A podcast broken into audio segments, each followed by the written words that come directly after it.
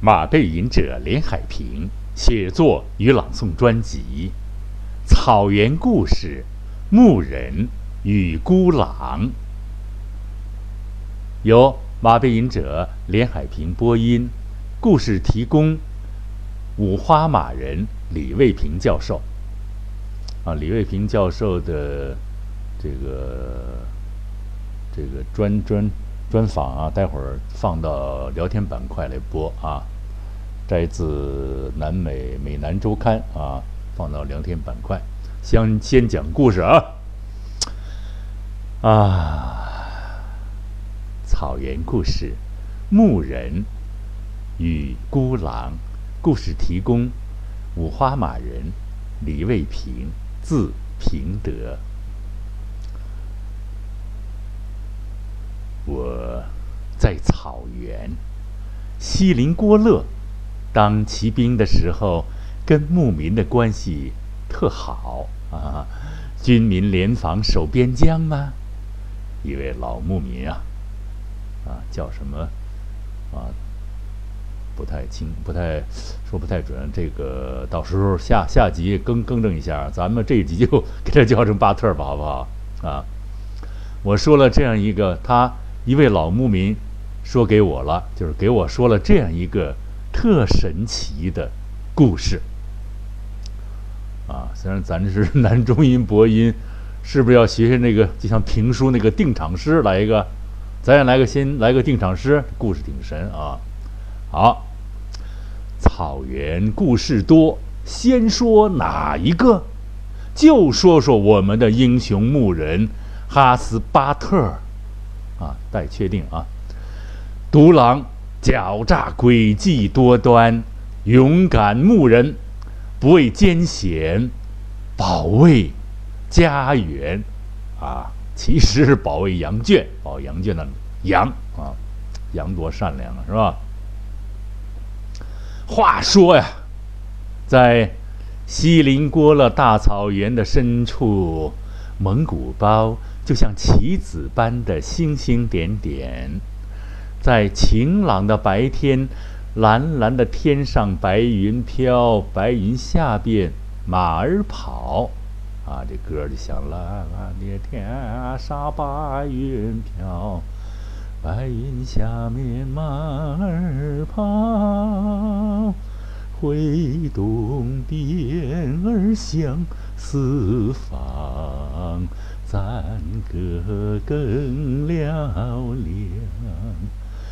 要是有人来问我，这是什么地方，我就骄傲地告诉他，这是可爱的家乡。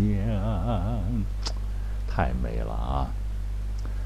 啊，蓝蓝的天上白云飘，白云下面马儿跑。不仅马儿在跑，羊群也像白银般洒在大草甸子上，自由自在的游戏呀，吃着肥美丰腴的嫩草。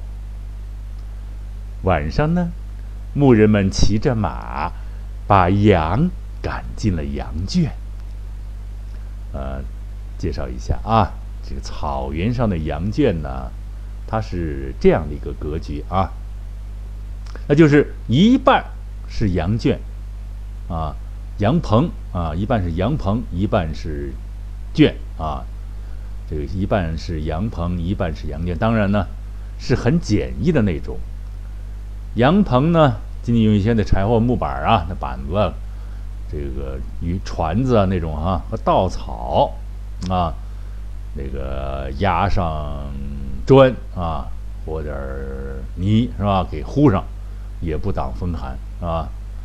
这个羊圈呢，也就是这个这个木桩啊，碎砖头，简易的砌了一下，一点也不结实啊，也就齐腰高吧，也就齐腰高这样一个羊圈，羊在那里头啊，这羊也。多不容易啊！这个居住条件也很恶劣啊，有待改善。可是，一改善，咱这故事就出不来了啊！这故事挺神的啊。可是呢，这几天呀，总有奇怪的事情发生。啊，哈斯巴德这样说给我，什么事儿呢？就是他发现啊，每天啊早上出来一看啊，这个羊啊都跑到外边来了，跑到外边儿去了，跑到很远地儿去了，藏在那个山坳的旮旯里藏着呢，啊，连着好几天发生这样的事情。后来这个白天，这个这个这个巴特呢，就拿着他的自己祖上传下来的这个这个枪啊。其实他们的枪啊，应该不是那种简易的利枪，而是就应该步枪。因为军民联防保边疆嘛，就是那种老七九，非常有劲儿的，上刺刀那种，非常有劲儿的。啊，我试过那个枪，非常有意思的枪，有劲儿。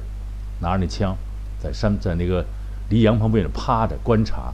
啊，傍晚他把圈把那个羊，啊，这个轰进圈里以后，也趴在附近那山坡观察。这样如是。啊，观察一会儿他就回去了，观察天冷天晚上冷啊，他就回去了。可是呢，经常发生丢羊的事情，啊，怎么回事呢？是吧？怎么办呢？这个羊可是牧人的命根子，只是他换钱呢，是吧？咱们吃那羊肉多不容易，草原的羊啊，现在很贵了已经啊。所以为了保护羊，它有一个故事嘛，就是那个浓眉玉容。为了攻克的羊群啊，什么这那的哈，那个腿都冻冻伤了，在大雪地上啊。结果这巴特就发现啊，连着好几天，这个羊啊就丢啊丢丢啊丢的，羊都给把圈都冲坏，跑出去啊，很奇怪。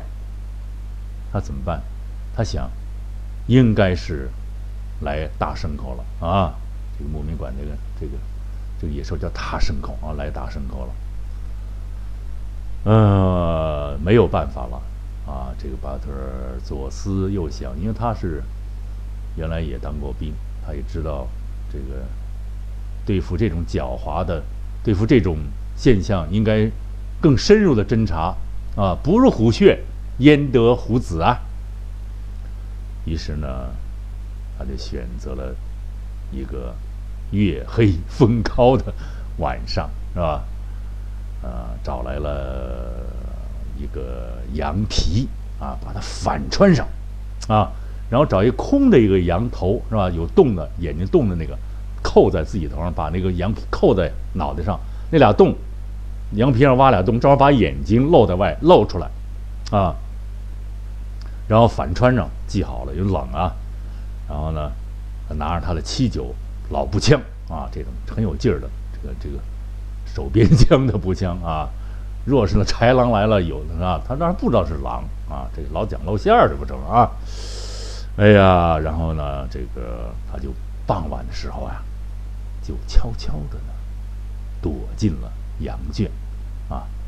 羊群在羊圈里面面面带着，他拱进去，躲在紧靠的那个犄角啊。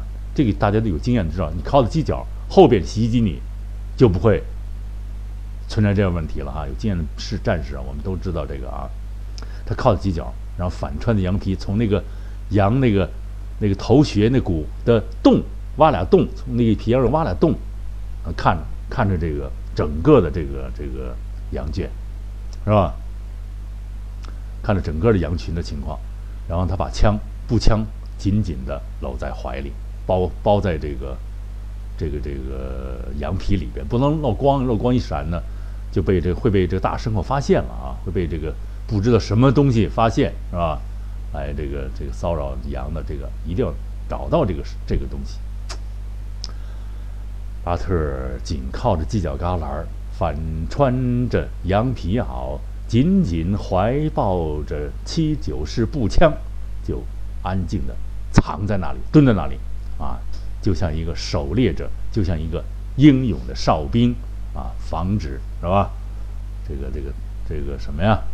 越境者、觊觎者。天越来越黑了，云彩也躲了起来，月亮升起来了，然后呢，云彩又回来，把月亮挡上。云彩飘啊飘啊，月亮纹丝不动地照耀着。一会儿被云彩挡上，一会儿又露了出来。草原的夜静谧而寒冷。巴特瑟瑟地抖着，藏在羊皮袄里，坚定地守护着自己的家园，守护着羊圈，啊，更准确地说，守护着他的羊，他的财产。天越来越黑了，他蹲了，大概是上半夜没有动静，啊，已经又冷又困又饿，是吧？啊！但是要既然已经蹲了半宿了，还坚持着。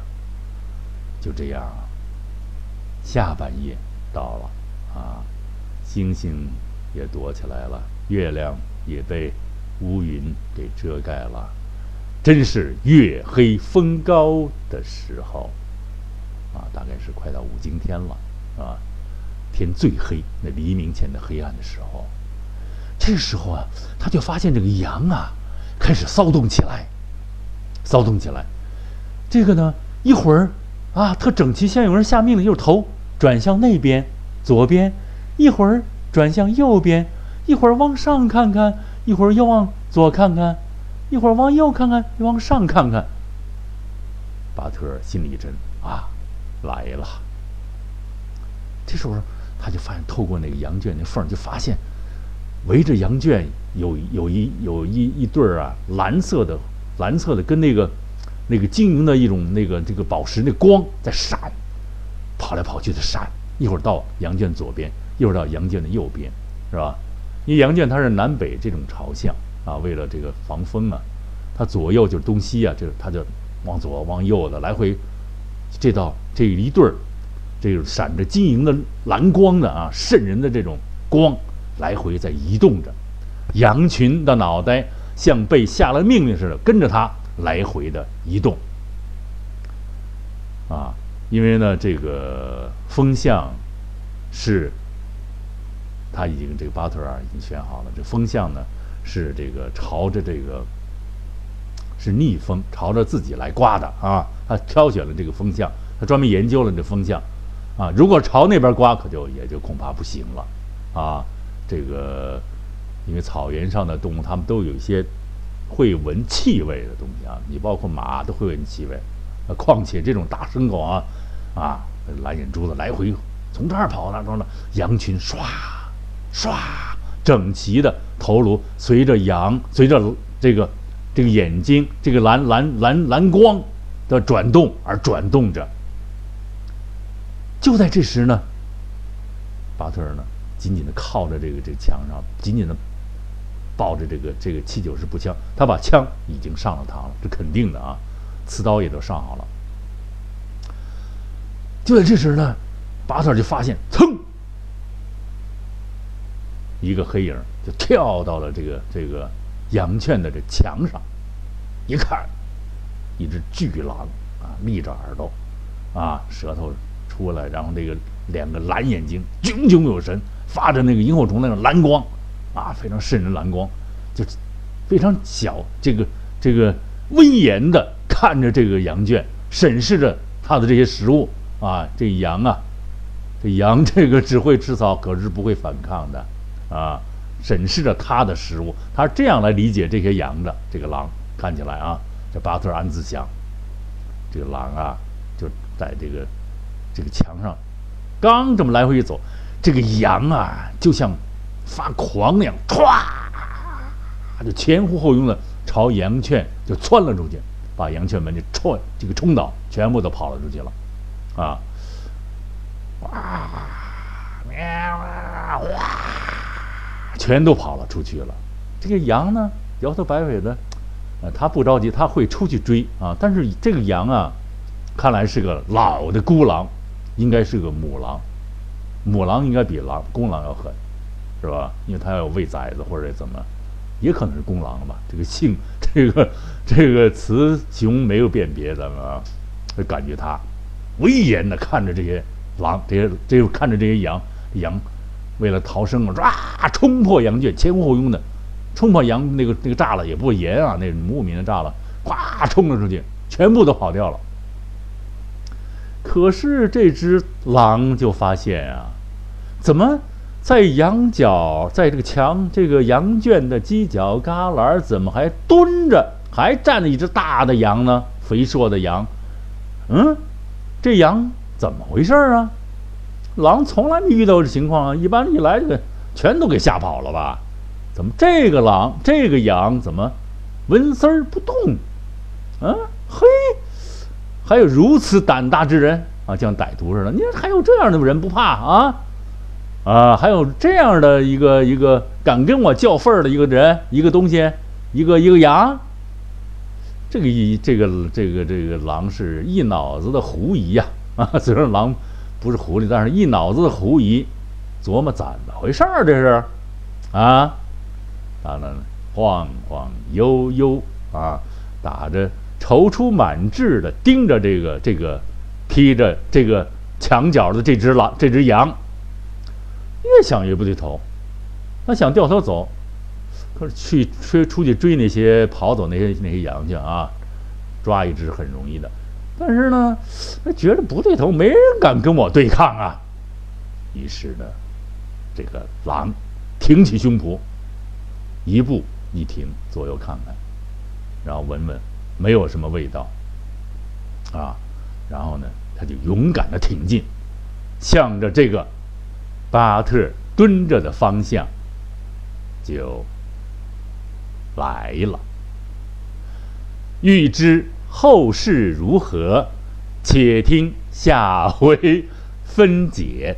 谢谢各位喜马拉雅的朋友们的收听，谢谢。广大朋友们的收听，天下朋友们的收听，马背吟者在这里再一次大年初五是吧？拜年，希望大家春节愉快。故事明天下次再听，再一次向大家问好了，再会。